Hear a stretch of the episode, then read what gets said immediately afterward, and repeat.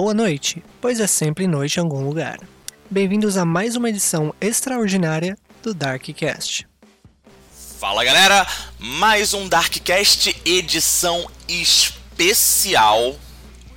No nesse episódio bônus extra mais do que especial de hoje, eu, cronista Dante, e meu queridíssimo Cerverino aqui. Nós estamos com uma pessoa muito querida, um amigo nosso, tanto pessoal quanto do blog, né?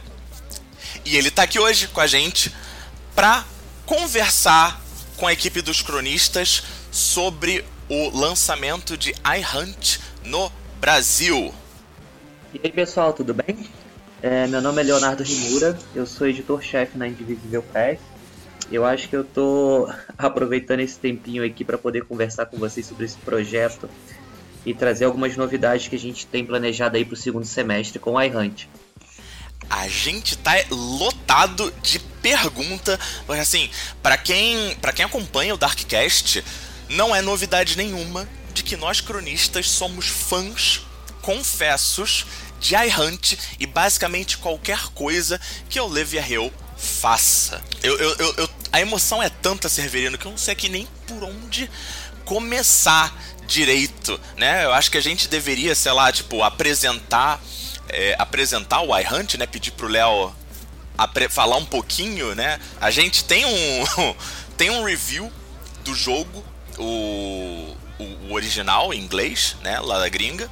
No, no nosso blog, mas assim, acho que seria bacana, Léo, se você pudesse falar pra gente um pouquinho o que é o iHunt, né? E de onde e, e, como como surgiu essa coisa, né? Fala fala pra gente também um pouquinho da, da Indie, né? O, o que, que é a Indie Visível, né?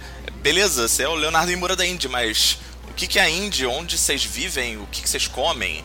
É, a Indie Visível, ela foi fundada em 2018, né? Por um grupo de amigos que queria fazer algo diferente com quadrinho, com literatura.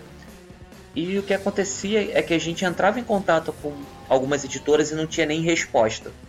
Então, juntando um pouquinho de cara, coragem e falta de vergonha na cara, a gente fundou o estúdio e começou a produzir quadrinhos. Hoje nós estamos indo para o 12, exatamente hoje, para o 12 financiamento coletivo né? 11 deles sendo bem-sucedidos, com o primeiro, o 12 começando hoje. E desde então, a gente tem abordado temas periféricos nas nossas narrativas. Né? A gente tem histórias de quadrinhos sobre drag, a gente tem histórias de quadrinhos sobre jovens tentando pagar o aluguel no final do mês. A gente trouxe para o Brasil o cenário de Pugmire. Antes mesmo do RPG sair, nós trouxemos o cenário de Pugmire através dos nossos quadrinhos. Né? E a ideia do Indivisível é justamente essa: é popularizar o indie, é tornar o indie comum. Pera, você quer fazer o indie deixar de ser indie? Mas isso. isso. Isso é, isso é muito. Isso é indie demais até. Nossa, tô, tô, tô perdido aqui. É exatamente a ideia inversa do.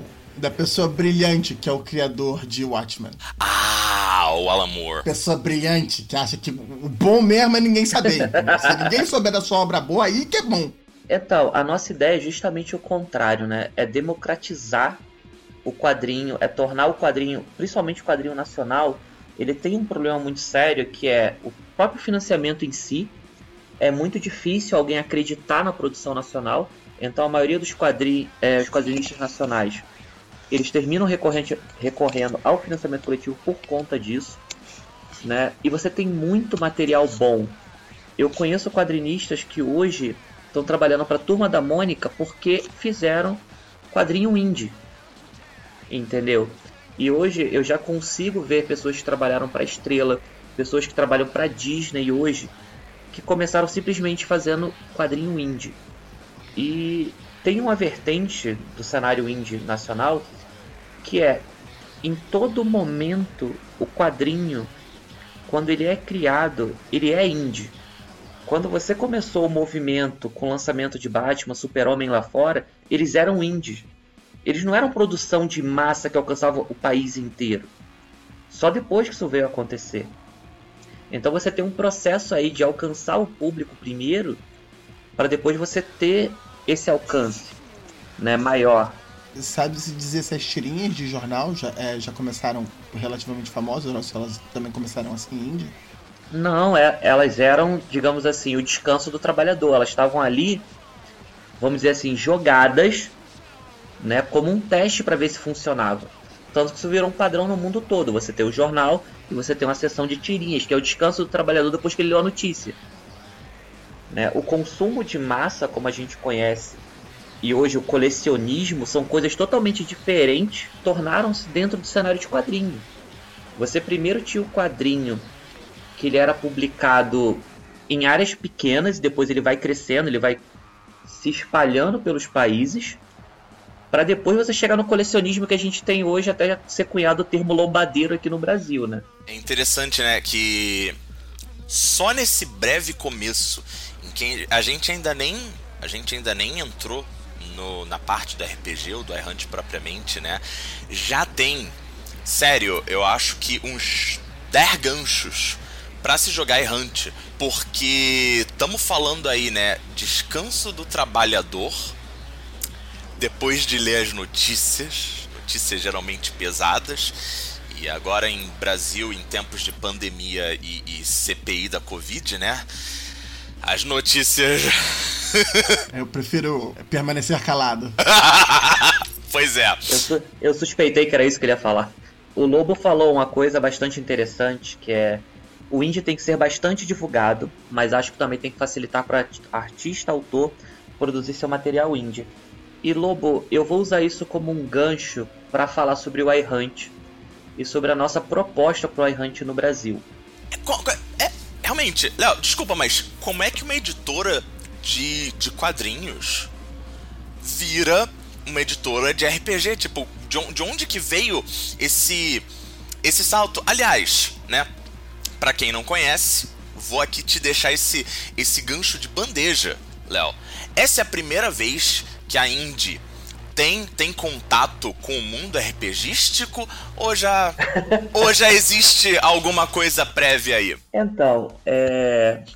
para quem não sabe, a nossa amizade o nosso conhecimento vem de lá de 2007, 2008, né? Porque antes de fundar a Indie, eu era organizador de eventos da RPGA no Brasil, no Rio de Janeiro, para ser preciso né? Eu já tinha contato com o cenário de RPG bem antes disso. Desde 2000 eu jogo RPG, mestre RPG. Muita gente no Rio de Janeiro me conhece por conta disso. E sempre foi uma paixão minha o RPG e de toda a equipe da Indy. Todos são jogadores.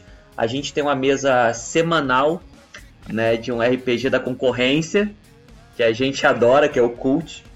Quando a gente conheceu o iHunt, e a gente viu a proposta do iHunt, ele casou muito com uma ideia que a gente tinha para o terceiro ano da Indy, que é o ano que a gente está iniciando agora em julho. Além de ser um estúdio de produção independente de quadrinho, trazer um conteúdo para o Brasil que mude o cenário como um todo, né? E o iHunt ele casa muito com essa proposta da gente. Por quê? Como eu falei no começo, a minha ideia é fazer o indie deixar de, de ser indie, mas não no sentido de perder a qualidade que eu tenho enquanto eu estou produzindo sozinho para produzir em massa. Não, é pegar um material de qualidade, porque eu não trabalho sobre um jogo opressor gigantesco em cima de mim, para entregar isso para mais pessoas, para popularizar isso. É isso que eu quero dizer com pegar o indie e deixar de ser indie. Quando eu conheci o iHunt, e você conversou muito comigo sobre o iHunt, era, o iHunt tinha acabado de passar 10 semanas consecutivas como primeiro lugar no Drive-Thru RPG. Vocês se lembram quando aconteceu isso outra vez? Cara, é, eu realmente não, não consigo me recordar. Eu acho que nenhum livro, inclusive do, do próprio Chronicles of Darkness, conseguiu o topo de forma tão contínua, por tanto tempo no topo desse jeito. E tem uma outra coisa com relação a esse topo. Durante esse período não havia nenhuma venda do livro de maneira física.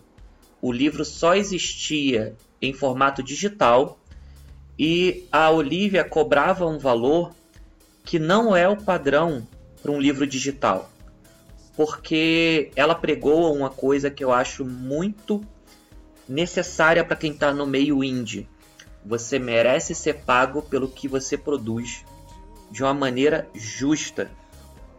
E quando ela fez esse movimento, né, eu vi muita gente do meio dizendo que o livro é caro, o livro digital é caro, até comparando com o livro físico. Ele é caro. Aí eu perguntava para essas pessoas: Mas você leu o livro? Você já viu a qualidade do material que está dentro do livro? Você viu esse cenário que ela traz pra gente? E aqui eu não tô, me não tô nem me referindo a San Janeiro, a cidade do, do principal no livro, né? Eu tô falando em si o mundo que ela construiu com a Errante.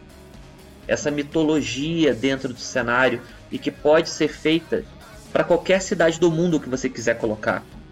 E a pessoa me respondia: ah, não, mas ela tá cobrando muito caro. Aí eu repetia a mesma pergunta. Você leu? Alguém já te mostrou? É, eu acho que o pessoal aqui do, do servidor, que tá, tá acompanhando a gente ao vivo, sabe que eu, cronista Dante, eu sou o chato das línguas aqui.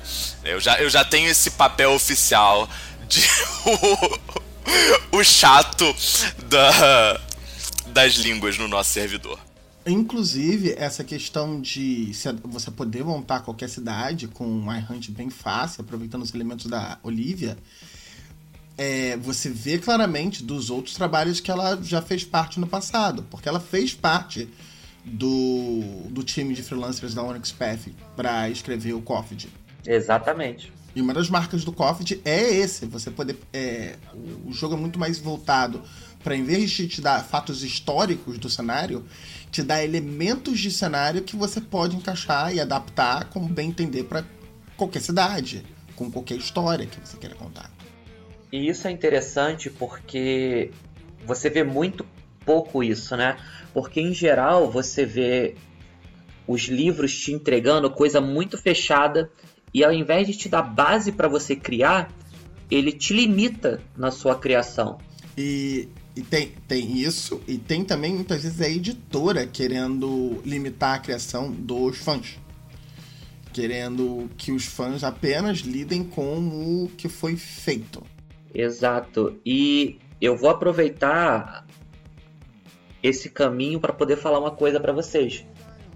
Após assinado o contrato com a Olivia, o que a gente conversou muito sobre essa necessidade de localização para quem vai jogar o iHunt para se sentir parte do cenário.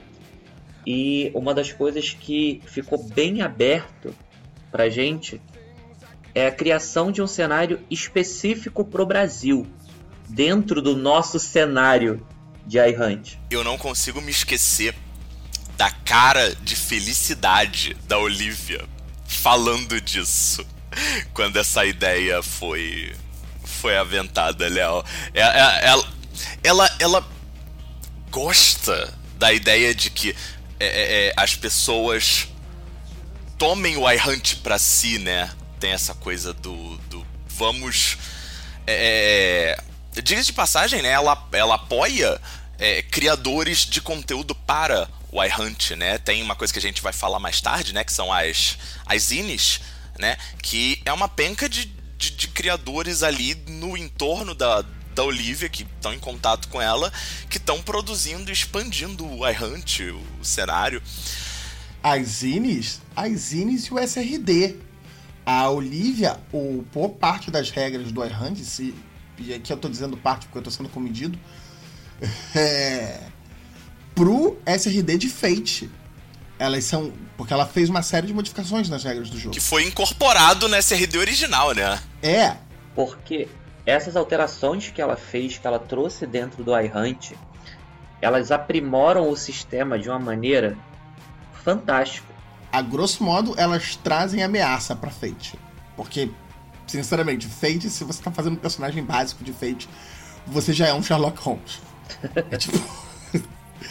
não existe personagem fraco em Fate. Mesmo os ferrados são fortes. Exatamente. E antes da gente prosseguir, né, pra um para uma parte mais, mais pesada, eu eu queria perguntar, Léo, se você teria como dizer pra gente, pro pessoal que tá ouvindo, o que, que é exatamente o iHunt, o, o cenário de iHunt, para caso o pessoal ainda não esteja meio familiarizado. E aqui a gente tá falando bastante, mas como que você explicaria o iHunt se, sei lá, imagina a gente tá num evento é, online ou no mundo pós-pandêmico, né? Tamo num evento, você tá lá com a tua mesa de, de iHunt, o cara chega, pô, o que, que é isso aí? Como é que se joga?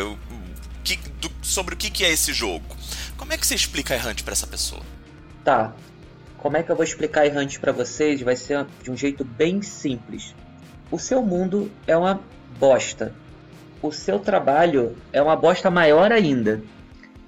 E você termina tendo que pegar dois, três empregos para conseguir pagar o aluguel no final do mês. Isso te soa normal? É, porque é o mundo no qual a gente vive. Em iHunt, o jeito que você encontra para terminar de conseguir pagar essas contas é acessando um aplicativo no qual você aceita contratos para caçar monstros. Diversos tipos de monstros que ameaçam a segurança da sua cidade. E assim como o iFood ou como Uber, você é avaliado no final do seu serviço. E dependendo de como você realizou esse serviço, você pode receber um valor maior ou menor por aquele contrato. E o, o iHunt ele é bem dividido para você ver todo o cenário como ele funciona. Né? Você vai ter um cliente que você vai ter que atender para realizar aquele contrato. E basicamente a sua vida é ir do ponto A ao ponto B resolvendo problemas. É um simulador de vida real misturando Uber e monstros. E, isso é fantástico, sabe?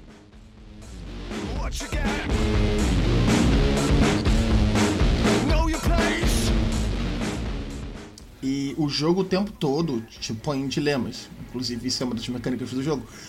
É de você escolher entre uma situação ruim e uma pior ainda. O, então, por exemplo, uma das coisas que o aplicativo faz, ele categoriza os contratos para caçar monstros de uma a cinco estrelas. Então, os monstros com uma estrela são mais fáceis de caçar, mas eles também pagam menos. E além disso, ainda tem toda a situação da caça, porque você pode se preparar melhor para uma caça, tendo mais possibilidade de sucesso nela e você de repente perdeu o contrato para um outro caçador. Sim, porque ainda tem essa babaquice extra do aplicativo. Você não.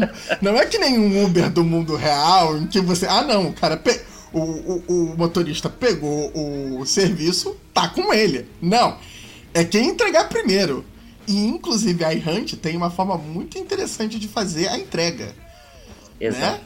O Lobo tá perguntando como sai dessa vibe procedural. Lobo, como é que funciona o iHunt? Né? O mestre e os jogadores eles têm uma noção de que tipo de mesa eles querem jogar, que tipo de direção eles querem ir. E o mestre ele vai criar a sua sessão toda baseada nisso. Nesse caso nós temos no iHunt, né, é uma visão muito de seriado, né? Toda a construção do jogo ele é voltado como se você estivesse jogando capítulos de um seriado. Então você tem a sua campanha como se fosse uma temporada inteira de uma série. E é uma série de TV bem ao estilo dos anos 2000, séries de ao estilo Buffy a Caça Vampiros. Isso aí. Em que, em que você tem uma trama, e é notável a trama ao longo dos episódios, mas não necessariamente ela vai estar presente todo o episódio ou ser tão relevante para todo episódio. A Hunt tem um, tem um foco grande, né, no nos dramas pessoais da vida dos caçadores, né? Tanto é que faz parte do sistema do, do iHunt, né? Que muitas das complicações que você acaba tendo, né? São complicações decorrentes da sua vida, né? Tipo, sei lá, a, a sua esposa tá grávida. O dono do seu apartamento que você tá alugando resolveu te expulsar do dia pra noite. sei lá, seu carro quebrou. Tem um exemplo que eu gosto de usar quando eu estou explicando a iHunt sobre o quanto você tem um problema entre escolher um problema menor e um problema maior, e dependendo das suas escolhas, o quanto isso pode ser pior ainda do que você esperava. É, para quem assistiu a série The Boys, tem uma, tem uma cena que o personagem, que é o francês, ele tá fazendo uma tocaia. Eu adoro francês, meu Deus do céu. Desculpa. Ele tá fazendo a tocaia de um personagem e ele recebe uma ligação de uma pessoa que é muito importante para ele, implorando para ele vir para o apartamento para resolver um problema. E aquela cena descreve bem como funciona a errante. Porque às vezes você está no meio de uma, de uma caça ao monstro para conseguir pagar o aluguel, porque no dia seguinte você vai ser despejado se não tiver com aquela grana. E a sua namorada te liga porque uma amiga de você está tendo uma overdose. E aí qual é a sua escolha? Você vai caçar naquela noite ou você vai tentar salvar a sua amiga que está com overdose? O iHunter levanta muito esses temas, né, de pobreza, de lidar com situações difíceis, lidar com você viver numa economia que faz de tudo para acabar com a tua vida.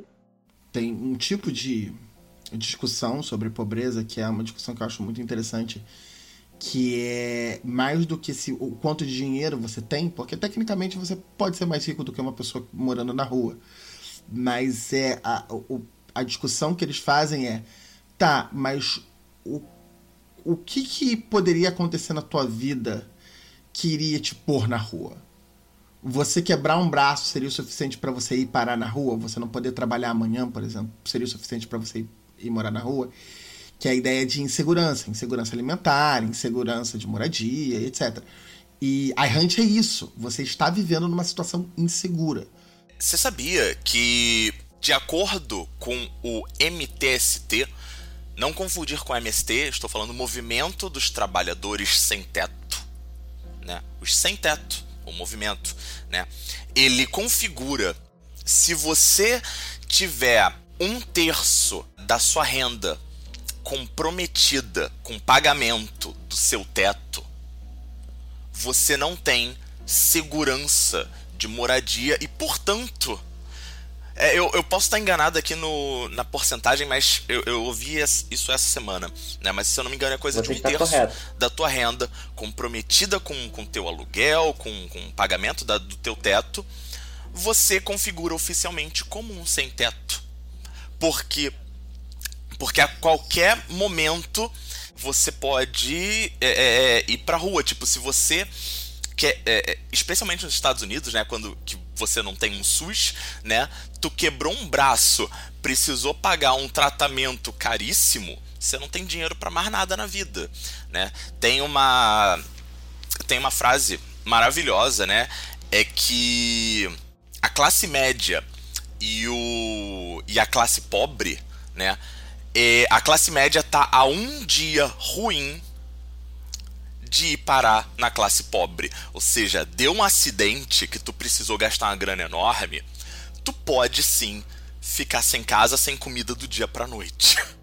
É, e isso é importante porque quando você vai analisar friamente, a gente está pensando que o iHunt ele foi normalmente imaginado para os Estados Unidos. né? Se você olhar para o Brasil há seis anos atrás, o cenário do iHunt ele não seria tão parecido com o Brasil como ele é hoje. Por quê? É, nos Estados Unidos você fica desempregado e para você pedir o seguro-desemprego lá é uma coisa muito mais difícil do que é aqui. Só que após a nossa reforma trabalhista, se você vive uma economia de bicos, né, que é o que o iHunt apregoa, se você vive uma economia de bicos indo de um emprego para o outro, e se você fica doente, você não trabalha. E se você não trabalha, você não consegue pagar suas contas. Todos os personagens de iHunt estão a um ponto de perderem seus empregos, perderem sua casa, perderem a guarda do seu filho. Então, esse constante movimento de pânico faz com que você recorra ao dinheiro que parece fácil, mas ao mesmo tempo é o mais difícil, porque você está arriscando a sua vida nesses contratos. E essa é uma outra, é uma pegadinha extra de iHunt que eu acho muito interessante. Um que você está arriscando a sua vida quando você já está numa situação ferrada. Tipo, você adquiriu a dívida, como a gente deu o exemplo aqui, porque você teve um acidente. Então você está indo caçar já acidentado. E isso não é o único exemplo de problema desse tipo. Não, não é. E segundo é o, a fonte de inspiração para San Genaro. San Genaro, se você der uma olhada no cenário, claramente é inspirado em Los Angeles. Inclusive, eles fazem essa referência. É, a San Genaro é uma cidade que era a capital dos filmes dos Estados Unidos. Isso é Hollywood. Exato. E Los Angeles tem hoje um grande problema, um enorme problema de preço de moradia e de é, o, o, o quanto o trabalho paga lá. Gente, é, eu vou falar para vocês sobre o prédio no qual eu moro aqui em São Paulo. Tá? Desde que eu me mudei para cá, aproximadamente 14 pessoas saíram do prédio. Tá? Todo dia eu entro no elevador, tem um sinal de mudança. E por que, que essas pessoas estão se mudando do prédio? Essas pessoas estão se mudando porque tá muito caro a moradia. Tá muito caro o aluguel. Elas têm que escolher entre comprar comida ou pagar o aluguel. Nossa senhora. E essa é a questão. Pro Brasil, essa proposta de uma cidade que teve um momento de bom em que estava tudo certo, boom, né? E aí uma série de especulações de imobiliárias depois, crises econômicas, etc. Tá todo mundo na merda um aluguel infernal, é, emprego que não paga direito, falta de dinheiro para poder comer, porque a comida também aumentou, tudo dando ruim ao mesmo tempo, é perfeito para praticamente todas as capitais do Brasil hoje. São Paulo e Rio de Janeiro são especiais. Exatamente. São, isso é décima potência. Mas o resto do Brasil inteiro, principalmente nas grandes cidades, é isso. Para para analisar que a gente está vivendo esse boom de motorista de Uber, de entregador do Rap, entregador do iFood, é só você trocar esses aplicativos pelo iHunt, que, bem ou mal, o iHunt ainda pagaria melhor do que esses aplicativos. O, um troço aqui louquíssimo que está no Rio de Janeiro, que é, é, é insano se você para para pensar um pouco, é a bicicleta do Itaú, que foi até citado aqui mais cedo o, no nosso chat. O, a bicicleta do Itaú é, é muito doida, porque ela é, em teoria, para lazer. E se você tenta usar a bicicleta do Itaú hoje, você vai notar que faça 80% do pessoal que está usando a bicicleta do Itaú está usando para fazer entrega de comida. Agora, você sabe o que, que é interessante com relação a isso?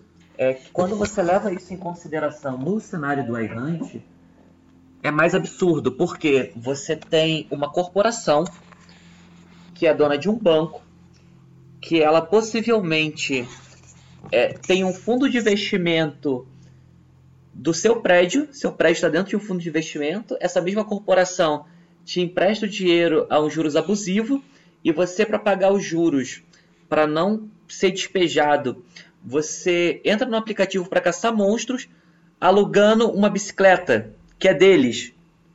Entende como esse capitalismo selvagem gira dentro do iHunt? E ainda tem o extra, porque os monstros do iHunt não necessariamente são monstros que se escondem numa caverna debaixo dos esgotos. Alguns desses monstros fazem parte da sociedade. Eu queria fazer um comentário aqui antes de, de pa passar a marcha do, do episódio. Léo, você acredita que tem gente por aí que fala que RPG e política não se mistura? Ah. Você acredita que tem gente que tem essa pachorra? Eu, eu acredito. Eu acredito piamente que tem gente assim, né? E aqui já vai um aviso para esse tipo de pessoa que eu acredito que não frequenta vocês, mas se em algum momento eles escutarem, se eles escutarem essa gravação, vai aqui um recado para vocês. A iHunt não é para vocês, tá? A gente não quer vender para vocês esse livro. Eu garanto que nós teremos prazer de não mestrarmos nada de iHunt para esse tipo de pessoa. Pô, agora que você tocou nesse assunto, Léo, tem inclusive a regra Olivia Hill. Ele acabou de fazer o coach da regra. Exato. Só que a regra, só um adicional, a regra também inclui para fascistas. Isso. Que também geralmente é o pessoal que diz que não é RPG não é política. Exato. No, para você ter uma noção, na quarta capa do livro tem um disclaimer que vai ser traduzido e vai ser estampado em cada livro do iHunt, que é como vocês acabaram de dizer, é a regra Olivia Hill. Nenhum fascista é permitido nesse jogo.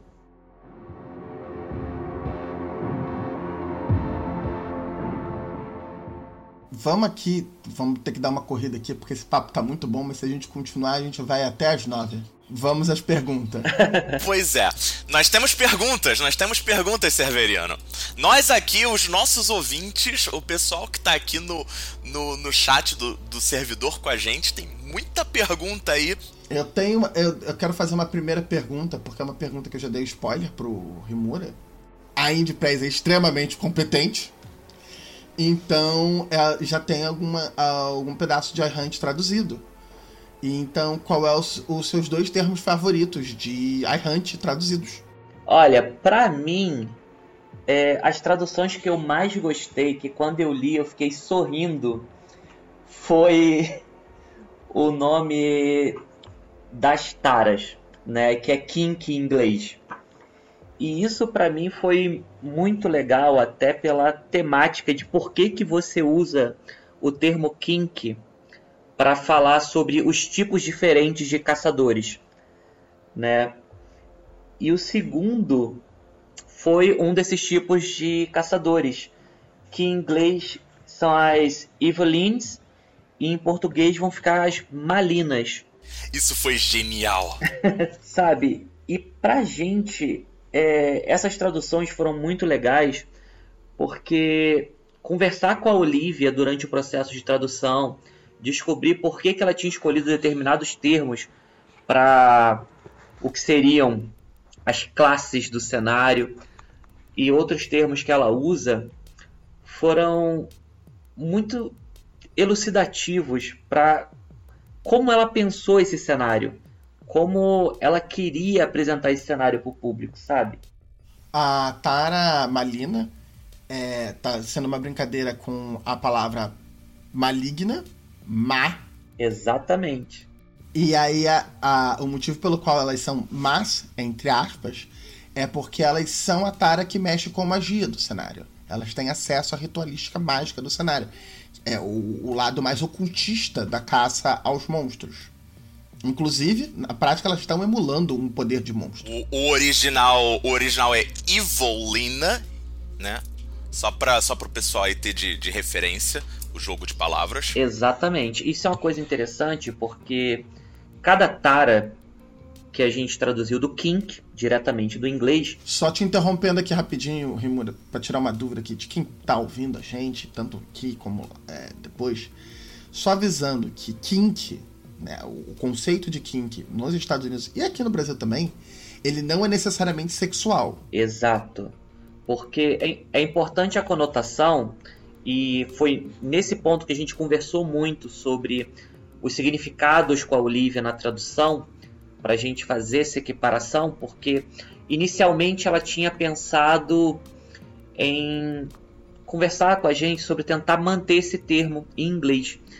E eu falei, Olivia, é interessante a gente localizar porque fica mais simples para as pessoas entenderem o motivo, né? Por que, que o termo kink existe no próprio cenário? Que como é uma tara, é uma coisa que as pessoas têm muito interesse próprio. Quando você escuta a palavra tara, você tende a afastar o seu ouvido da conversa. A não ser que você seja realmente intrometido. A não ser que seja a sua tara. Exatamente, exatamente. Então, por que, que o termo kink foi cunhado no cenário de iHunt? Porque quando os caçadores estão conversando sobre o seu assunto, eles usam o termo tara para que as pessoas comuns não prestem atenção no que eles estão falando. Então, quando você para para olhar na, nas malinas, por exemplo, todo o foco delas é a magia, o conhecimento, é saber mais, é se preparar para o enfrentamento com os monstros. Além de que elas podem fazer poções. Então isso é fantástico. Inclusive, aí entra até a resposta de uma outra pergunta que também tá aqui, feita pelos fãs. Se existe organizações de caçadores, né? De usuários de iHunt no cenário. Isso, exatamente. Você tem várias, digamos assim, subclasses de, de caçadores, né? E é até um jeito interessante porque a gente sabe que cada tipo de pessoa tem um jeito diferente de jogar tem um jeito diferente de abordar determinados temas e até de abordar a caça. E o iHunt ele te permite escolher o seu jeito de abordagem já na criação do personagem. Ainda seguindo aqui com as perguntas, também mandaram uma que é se existe como construir e customizar monstros. Sim, você tem um, você tem todo um jeito para você gerar os monstros pra, que você vai caçar. Né? Você tem toda uma parte de geração de monstros. Então, é, Léo, em cima ainda da, da questão da tradução, né? Teve, teve alguma coisa assim que foi particularmente difícil de trazer pro, pro, pro nosso contexto? Quanto você acha que, que a pessoa responsável pela tradução. Aliás, qual o nome da pessoa responsável pela tradução, porque definitivamente, é, mesmo que essa. Mesmo que alguns termos ainda não sejam os finais, né? Essa pessoa merece todo uhum. todo louvor do mundo por pegar esse é, é, é, é, por pegar esse trabalho, né? Não é não é um jogo cheio de termos já cristalizados, né, na, na, na, no imaginário é. das pessoas, né? Não é tipo, ah, sei lá, aqui tem uma classe chamada Paladin. Como será que vamos traduzir Paladin? Porra. eu concordo com você, tipo, todos os méritos para ela, mas eu fico muito triste porque ela não traduziu Amigos do Pau. Não. Ah, meu Deus. É, o nome da nossa tradutora, né, a Luísa Lotufo, ela é fantástica porque, assim como eu, ela é jogadora de RPG há, há anos e ela se especializou em tradução, por incrível que pareça. Quando ela estava fazendo a faculdade, ela falava que o sonho dela era trabalhar com RPG. Só que no meio dessa vida que a gente sabe que a gente precisa pagar conta, ela não tinha oportunidade ainda de focar só nisso. Aí eu falei assim, Lua, é, tem uma possibilidade aqui de você dar uma olhada numa coisa comigo? Ela, não, o que, que é? Eu falei, olha, tem esse RPG aqui que eu acho ele fantástico e eu tô pensando em trazer pro Brasil. Ela falou, não, você tá falando sério? Eu falei, tô, tô falando sério. Ela, vocês vão trazer? Eu falei, a gente vai trazer. E vocês vão precisar de tradutor, não vão? Eu falei, vamos precisar de tradutor. Ela, você sabe que eu traduzo, né? Eu falei, é por isso que eu tô te mostrando. E aí, a gente começou todo o processo de, de conversar, discutir os termos. Né? A gente criou dois glossários separados né, sobre os termos que a gente gostaria que fosse, os termos que seriam mais aceitáveis normativamente na língua né? E fomos conversar com a Olivia. A Olivia adorou como a gente fez a tradução. A Olivia, pelo, pelo que você tem falado, né? Ela tem, tem dado todo o suporte do mundo, né? Pra, pra vocês. Assim, se vocês quiserem comentar mais um pouquinho, assim, dessa, dessa relação da Indy com, com Olivia Hill. Pelo visto, ela, é, é, ela entende, né? A, a, a diferença da, das realidades, apesar, né, como o Severino e você comentou mais cedo, né, que hoje em dia o, o Brasil de 2021 é um cenário bem iHunt, né? Tem suas diferenças também. Como é que é, é, como é que tem sido essas conversas com a Olivia? Eu posso dizer que a Olivia é uma das melhores pessoas com quem eu já trabalhei em todos os aspectos, né? E no aspecto profissional, ela tem dado todo o suporte para a gente com a tradução, com a localização, né? Porque como eu falei, uma das coisas que foi a maior preocupação nossa ao trazer o cenário para cá foi na localização, porque isso é uma coisa que fica claro com a Errante, que é fazer com que o jogador ele se sinta parte do cenário e aquele cenário consiga entrar para ele como uma realidade mais palpável. Né? Então, uma das primeiras coisas que a gente conversou foi sobre trazer o RPG para cá, criar um quadrinho sobre o iHunt localizado no Brasil para dar suporte ao cenário. Vai ter quadrinho? Vai, vai ter quadrinho. Pera, existe. Tem, tem quadrinho de iHunt lá na gringa? Eu nunca vi isso. Não, não tem e possivelmente o nosso quadrinho vai para gringa por conta disso. Mas aí também tem uma pergunta secundária que é consequência desse quadrinho. Porque o Errante lá, lá fora, gente, tem as zines. A, a Olivia a, a, empresa da Olivia, né? Porque não é só ela, tem a Filomena também. Sim. A Machine Age Productions. É, é só que eu e o Irã falamos mais da Olivia Hill porque a gente já tinha contato com ela de outras tentativas de outros projetos que não deram certo. Mas isso não é importante. ai, ai, esse mundo que não foi. Mas voltando. E uma das coisas que a Hunt tem são as zines. Cada zine é um fascículozinho que tem regras novas, adiciona elementos ao cenário. Então, por exemplo, tem uma zine que te permite jogar com um tipo de vampiro que tem no cenário. O, tem uma outra zine, os Ressurgidos, tem. Acho que é Ressurgidos. Não, não sei. Não sei. É, tem uma zine que te permite você jogar com boomers. Em vez de você jogar com millennials, com pessoas da geração mais recente, você joga com gente que é de 50, 40 anos de idade que foram é, cresceram com mais suporte social. Exato, e isso é, é interessante porque as zines elas vão criando vários alicerces de suporte ao redor do cenário. E, a, e você vai tendo outras construções além do que você tem básico. Né? Isso acrescenta muito. E a pergunta que eu estou vendo aqui que o Bravos fez, a ideia da Indy é trazer todos os zines, né? trazer o material publicado com a Olivia periodicamente. E os zines, para gente da Indy, é exatamente o que a gente acredita que é propagar ainda mais o cenário, tornar o cenário mais conhecido com outras possibilidades para os jogadores mais assíduos. Então, quando a gente for lançar o financiamento, né, a nossa meta inicial é trazer o, o Player's Guide, trazer o, o guia do jogador e trazer o iHunt para o Brasil. E durante o próprio financiamento e após ele, a nossa ideia é fazer a produção dos zines aqui, principalmente inicialmente de maneira digital e de maneira física posteriormente, para entrega para a comunidade. Eu, eu preciso fazer o um comentário ligeiramente venenoso, mas assim, Léo, sério, uma editora de RPG que não só se compromete a trazer o livro básico do negócio, como os suplementos, é uma coisa que a gente ainda tá para ver sendo bem feito. Até, até existem até existem editoras nacionais que trazem alguns suplementos, mas assim, é a conta gotas.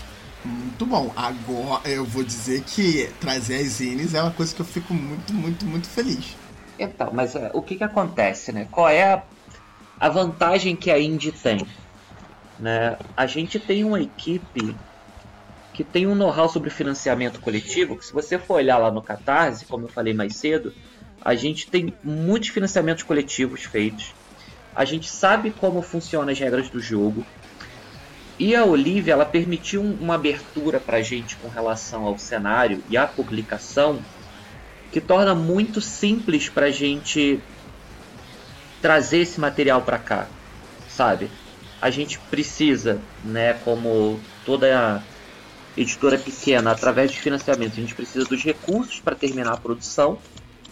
Mas para vocês saberem, né, antes do financiamento coletivo, existe uma regra aqui na Indy. A gente só vai para o financiamento coletivo em financiamento flex. O que isso significa? Se você apoiou, você vai receber.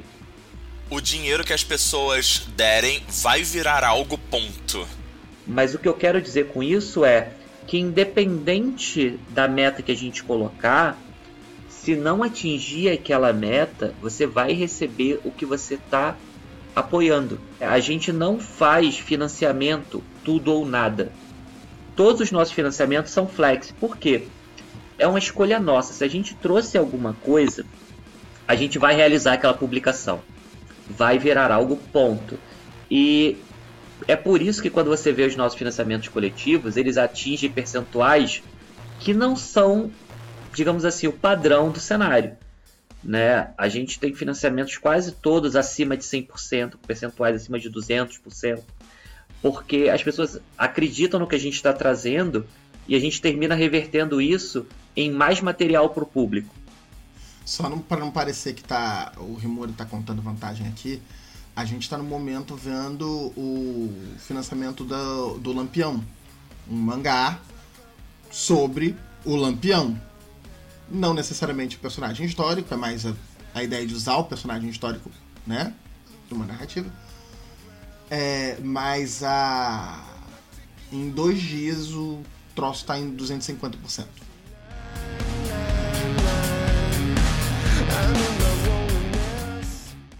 Infelizmente, gente, eu preciso fazer o papel de Arquimago malvado, né, e encaminhar esse esse Darkcast para o seu desfecho. Mas antes, antes de mais nada, né, eu eu quero fazer uma pergunta muito muito capciosa, Léo. Pode falar. E depois um, um, um pedido para você comentar, né? A pergunta capciosa é: a Hunt é, vai ser o primeiro RPG da Indie. Vai ser o primeiro e único ou vai ser o primeiro de alguns outros RPGs? Existem planos da Indie de lançar não só a Hunt como outros outros livros de RPG. Não precisa nem dizer nomes, basta me dizer se há planos ou não. E até porque, né, é, eu não eu não quero te comprometer tanto, né? E a segunda coisa é, antes da, da gente encerrar, né? Queria que você. É, eu queria abrir aqui o espaço para você falar dos projetos que estão atualmente em, em financiamento pela, pela Indy. Quando que vocês devem abrir o financiamento do iHunt, né? A gente espera ele para quando, mais ou menos? É, eu quero adicionar só uma última pergunta também, que é se existe algum plano, e aí é uma pergunta também, pedido, né? porque vai que o financiamento deu muito certo, vocês ainda não têm um plano, de dar suporte para homebrew dos de quem comprar o jogo. Vamos lá. É, primeira coisa para falar para vocês é sim, o iHunt é o primeiro RPG que a gente vai lançar. A gente deve lançar o iHunt se todos os planos estiverem dando certinho. A gente deve lançar o iHunt em outubro e não, o iHunt não é o primeiro RPG que a gente vai lançar. A gente tem algumas coisas na manga que a gente não pode falar ainda, mas são cenários para mim muito queridos, né? Que se tudo correr bem, eu acho que vocês vão se divertir bastante com eles, principalmente porque vocês não vão esperar da indie algo que seja mainstream. Parece bem claro, né? Mas a nossa ideia não é trazer de algo par que faça parte da Santíssima Trindade de vampiro, D&D e GURPS, sabe? Não, hoje em dia é, vampi é vampiro, É versão BR. É, então. Nós estamos já velho aqui. O, o iHunt, né? A nossa ideia com ele é dar todo o suporte para a comunidade e possivelmente, dependendo de como for o alcance que o, o lançamento do iHunt tiver, como eu falei mais cedo, né? A Índia ela tá abrindo agora para essa área editorial de publicação. É muito possível de a gente abrir uma plataforma para publicação de material independente dentro do iHunt porque o iHunt nos permite isso. Então, pessoal, quem quiser conhecer o material da Indy, no momento a gente está com o catarse do Lampião. Ele já está disponível no Catarse, como a gente conversou um pouquinho, está quase batendo 250%. E hoje à noite vai abrir um novo financiamento da série do Zodíaco, que é uma série que a gente está desenvolvendo com a Nath B e com a Len Len, são duas garotas daqui do estúdio. A Len Len ela é paraguaia, radiciada no Chile, e as meninas elas criaram a série do Zodíaco focada em ser uma série porn contando prazer pela visão feminina. Então, cada edição é uma mulher de um signo mostrando para seus leitores como é o prazer para ela. O primeiro da série Libra, ela abordou poliamor e bissexualidade de uma maneira primorosa ao deixar claro que quem é bi e quem faz parte da comunidade poli não é uma pessoa indecisa, é justamente uma pessoa ao contrário disso, que ela é tão aberta e tão ampla que ela não tem essa necessidade de escolha. E Libra, quando a gente fez o lançamento, ele atingiu 410%. Depois a gente fez uma pré-venda e esgotou em menos de um ano a tiragem. A gente fez uma segunda edição com mais 209%. E no final do ano passado a gente fez o lançamento de Scorpio para falar sobre amor, confiança e entrega usando o BDSM como alegoria. E esse financiamento teve 508%. E o financiamento que a gente está lançando hoje vai ser sobre Sagitário, sobre uma mulher independente que ela quer viver cada experiência ao limite. E é focado em uma garota lésbica viajando pela Europa e em cada cidade que ela passa, ela se relaciona com uma garota diferente. Tô, tô esperando chegar, chegar no meu signo. Eu, eu, fico feliz que, como você começou com Libra, não tá tão longe, né? É, para quem não sabe, eu sou cronista Dante aqui é de Ares, né? Então, não demora muito você chegar lá. Preciso esperar o sol dar é, mais uma eu, rodadinha. Eu já tô feliz, eu já fui contemplado. O que é interessante pra, pra gente, né, com a série do Zodíaco, é deixar as garotas falarem sobre isso e ver a recepção do público feminino sobre sexo, isso é uma coisa que para muita gente ainda é tabu abordar esses temas. Sabe? E a gente como editora índia, a gente já chega chutando a porta e deixando claro que aqui sim é um lugar para as mulheres falarem sobre o prazer delas do jeito que elas quiserem, sabe? E além disso, durante o financiamento de Sagitário, a gente vai estar tá fazendo financiamento dentro dele que é uma modalidade que a Indy aprendeu muito bem a fazer, que é são dois financiamentos dentro de um, é brinde, né?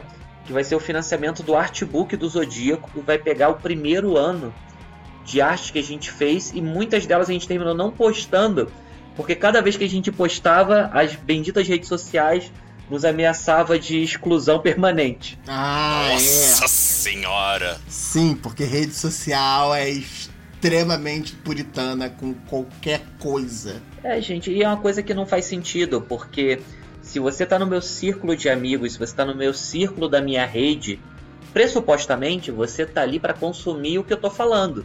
Tirando o discurso de ódio é, e pedofilia, você e fake news, né? Que são três coisas que as redes soltam e deixam solto. Quando a gente fala sobre arte, quando a gente fala sobre a promoção de profissionais do sexo, principalmente mulheres, terem o controle sobre o conteúdo que elas fazem, ao invés de dependerem de uma empresa terceira comercializando em cima delas, sabe? Eu não sei se vocês sabem, mas existe um portal de pornografia totalmente feito por mulheres.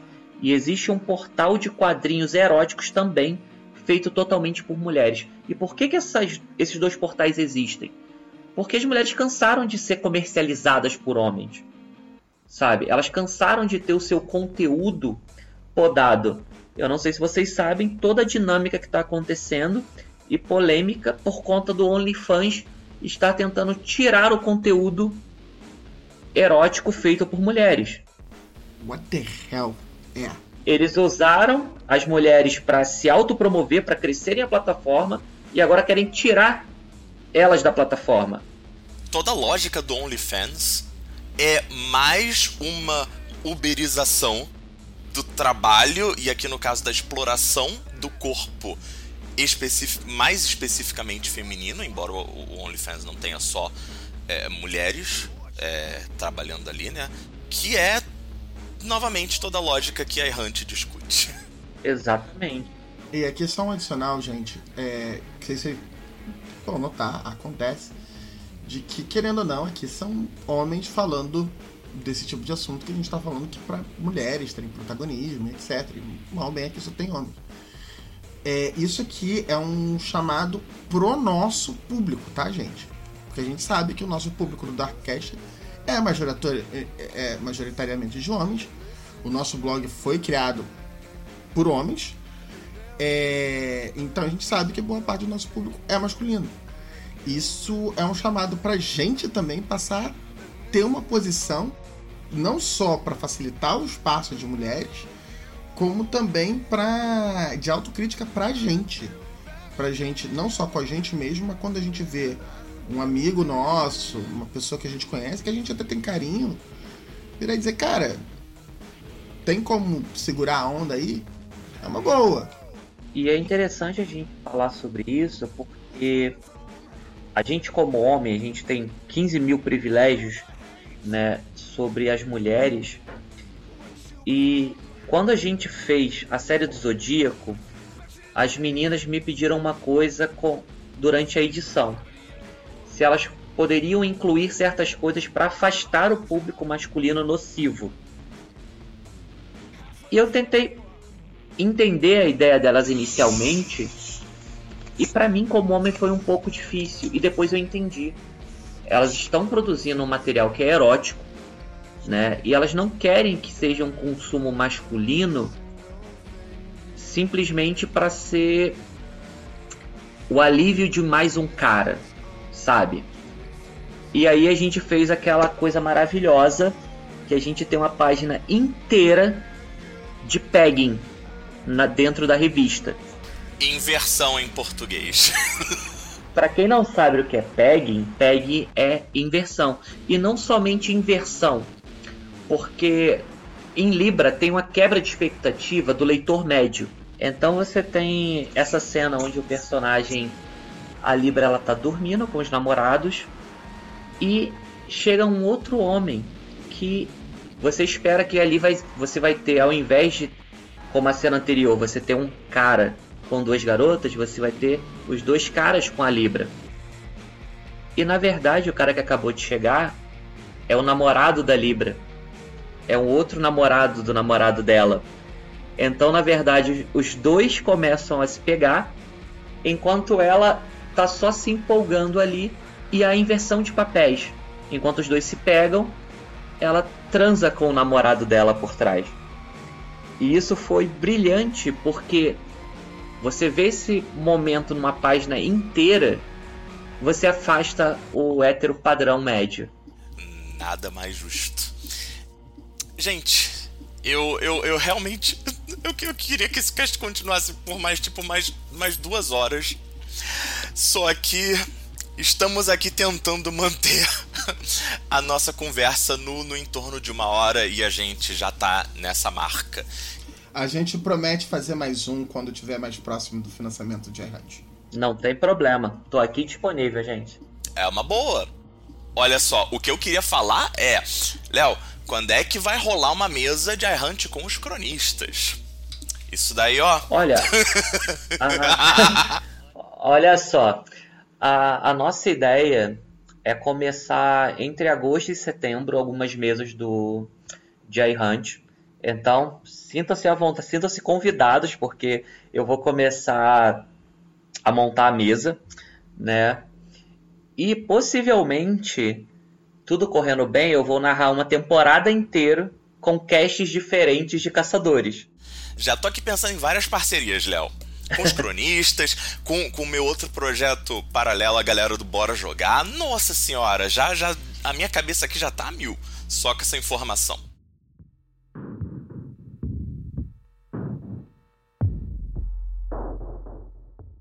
Gente, muito, muito obrigado pelo papo hoje. Léo, Cara, é, foi um prazer enorme ter você aqui junto com os cronistas. Eu espero que assim a gente a gente esteja junto aí mais vezes, né? Tanto tanto pelo iHunt quanto talvez pelos futuros lançamentos RPGísticos da Indie. É, inclusive, né, vocês, se vocês da Indie lançarem quadrinhos trevosos, né, fala com, a, fala com a gente também, a gente, a gente super hypa. Pessoalmente, eu, cronista Dante, imagino que o Severino também, a gente está muito empolgado, tanto, tanto pelos projetos do Zodíaco quanto pelo Lampião, tá? Maravilhoso né? É, eu sou um otaku reformado, então assim, o, o mangá de Lampião para mim tá num, tá, tem um lugar especialzinho no meu coração, né? É, eu só sou fanista mesmo. então, é isso, galera. É, ficamos por aqui. Muito obrigado, pessoal. E em outubro, né? Outubro é, é começa o financiamento do, do iHunt versão Brasil. Valeu, galera. Boa noite. Aqui quem se despede é o Cronista Dante, o seu arquimago favorito. Aqui é Severino e até outubro você tem, vocês vão ter os outros financiamentos da Indie Press. Gente, aqui é o Léo Rimura. Queria agradecer para vocês por esse tempinho de vocês aqui. Tá? Muito obrigado e fiquem ligados nos próximos financiamentos da Indie. Tem muita novidade vindo aí. E chega ao fim mais um Darkcast. Não esqueça de visitar nossas páginas no Facebook, nosso canal no YouTube nosso servidor no Discord e o nosso blog. Todos os links estão na descrição. Até o próximo Darkcast.